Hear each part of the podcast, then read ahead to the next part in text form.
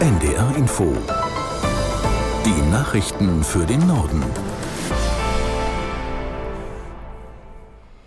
Um 8 Uhr mit Astrid Fietz. Angesichts der anhaltenden Proteste sucht die Ampelkoalition offenbar das Gespräch mit den Bäuerinnen und Bauern.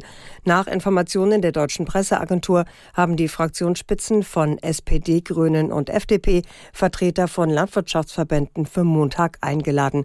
Aus Berlin Hans-Joachim Viehweger. In dem Gespräch soll es demnach um die wirtschaftlichen Perspektiven für die landwirtschaftlichen Betriebe gehen. Zuvor hatten auch mehrere Ministerpräsidenten dazu aufgerufen, angesichts der Sorgen in der Branche das Gespräch zu suchen. Eine Lösung könne darin bestehen, so die saarländische Regierungschefin Anke Rehlinger von der SPD, die geplanten Kürzungen komplett zurückzunehmen oder in einer Kompensation an anderer Stelle. Der nordrhein-westfälische Ministerpräsident Hendrik Wüst, CDU, hatte ein Gremium analog zur Kohlekommission vorgeschlagen, um über die Zukunft der Landwirtschaft zu beraten.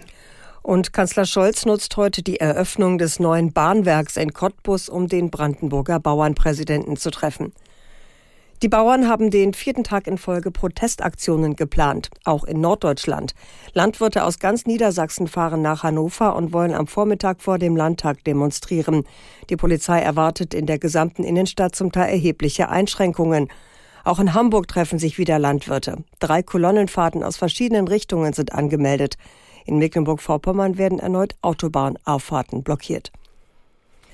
Wegen des Lokführerstreiks fallen auch heute die meisten Züge der Deutschen Bahn aus. Die Gewerkschaft der Lokführer will im Tarifkonflikt unter anderem verkürzte Arbeitszeiten für Schichtarbeiter bei gleichem Lohn durchsetzen.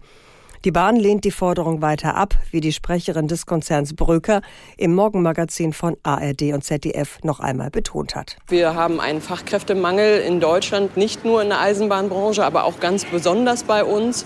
Und wenn wir jetzt eine 35-Stunden-Woche bei vollem Lohnausgleich für alle möglich machen, dann fehlen uns wieder Lokführer und dann wird es vielleicht im schlimmsten Fall auch zu Zugausfällen kommen und das macht das Eisenbahnfahren in Deutschland nicht einfacher und ist am Ende auch gar nicht gut für die Schiene, für die starke Schiene und auch nicht für das Klima.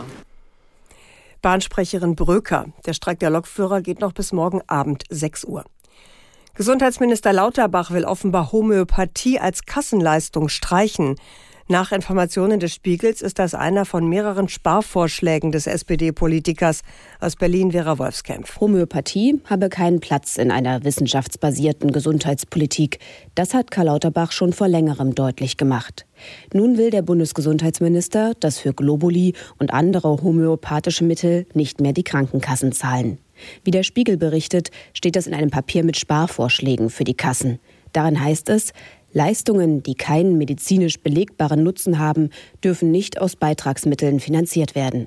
Das würde allerdings höchstens 10 Millionen Euro einsparen, was vergleichsweise wenig ist. Schon jetzt bieten nicht alle Kassen an, Homöopathie zu erstatten. Und nicht alle Versicherten haben daran Interesse. Die US-Börsenaufsicht SEC hat die ersten börsengehandelten Bitcoin-Fonds genehmigt.